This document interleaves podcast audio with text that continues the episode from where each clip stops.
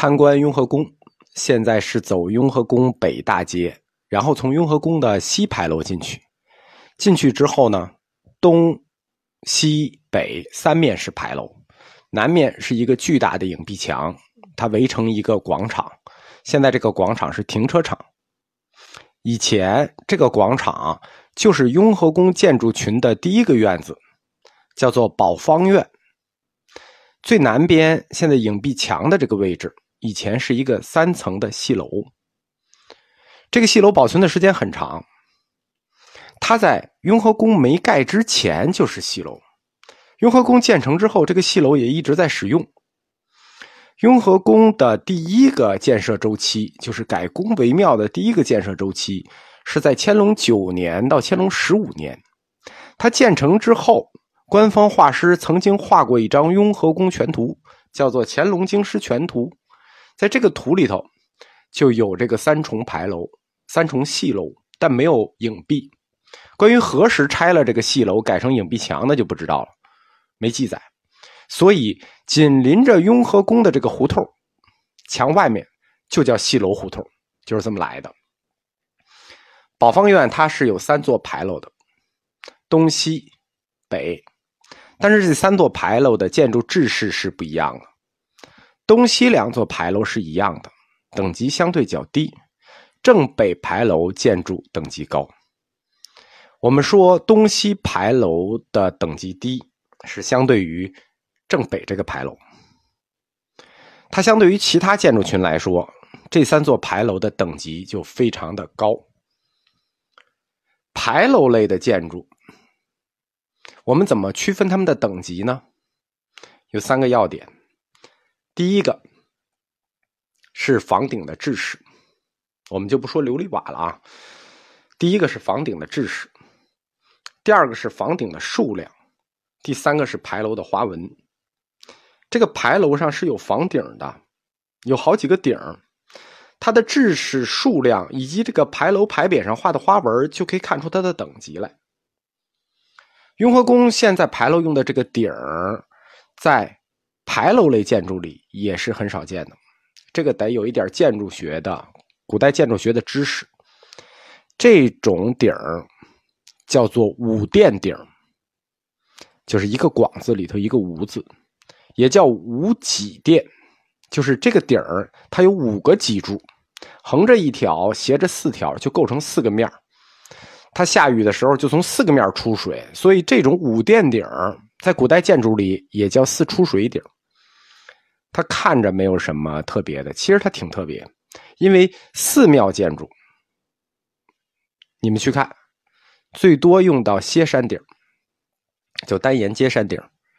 这个五殿顶，它是属于皇家专用的顶。这类房顶只有故宫有，其他地方没有。还有比这种顶更高级一层的，叫做重檐五殿顶，那只有太和殿用。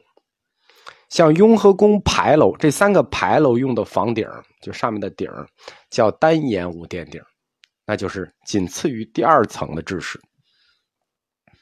这是从房顶的制式来看。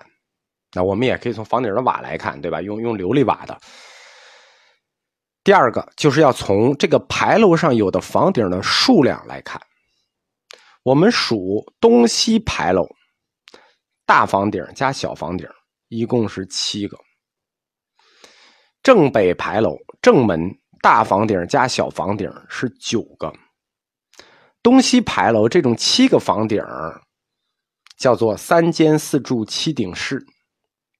就是它有三个门四根柱子，七个房顶，而正北牌楼这是最高等级的，叫三间四柱九顶式，就是到了九了，这个等级就到最高了。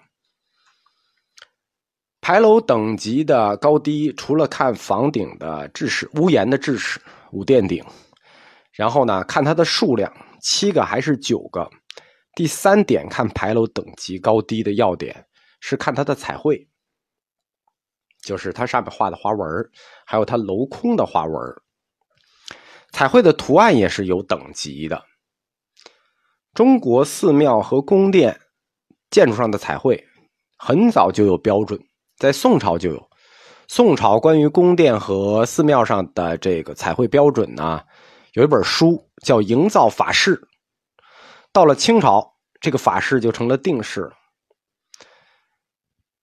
清朝的特色是在这个花纹上又加了梵文的六字大明咒，还有一些护法主尊的种子字，就是一个字母来代表一个本尊或者一个护法，这叫种子字。或者是一句真言的首字母。雍和宫的牌楼、碑亭、宫殿，就是全是这种彩绘。这种彩绘叫定制式彩绘加咒语。根据营造法式所传的这种定制彩绘呢，分为两大类。一类叫河西彩绘，就是中间大家看的一块用金粉描的非常华丽的，在大梁上面的一块叫玄子彩绘。河喜彩绘呢，它的图案就可以看出它的等级高低，等级是依次往下的。最高等级的河喜在牌楼上叫双龙河喜，一根长梁画两条龙，或者是一个匾雕两条龙。双龙河喜彩绘，它是需要面积比较大的。次一支的，比双龙河喜彩绘在牌楼上次一支的彩绘叫龙凤彩绘，一边是龙，一边是凤。再次一支的叫龙草彩绘，就是一条龙一个草，就两两条龙画不开了，一般是短梁。这是三种河喜彩绘的用法。那对应这种双龙彩绘。龙草彩绘的和玺，还有一种不常见的，就是双凤和玺和凤草河喜，但是不常见。和玺呢，一般是这种宫殿、牌楼、庙宇上面彩绘的主体，但是它一般还要配一些衬托。这种衬托呢，就是玄子彩绘，尤其是用在寺庙里。玄子呢，就是一种。上旋形的花它为什么用在寺庙里呢？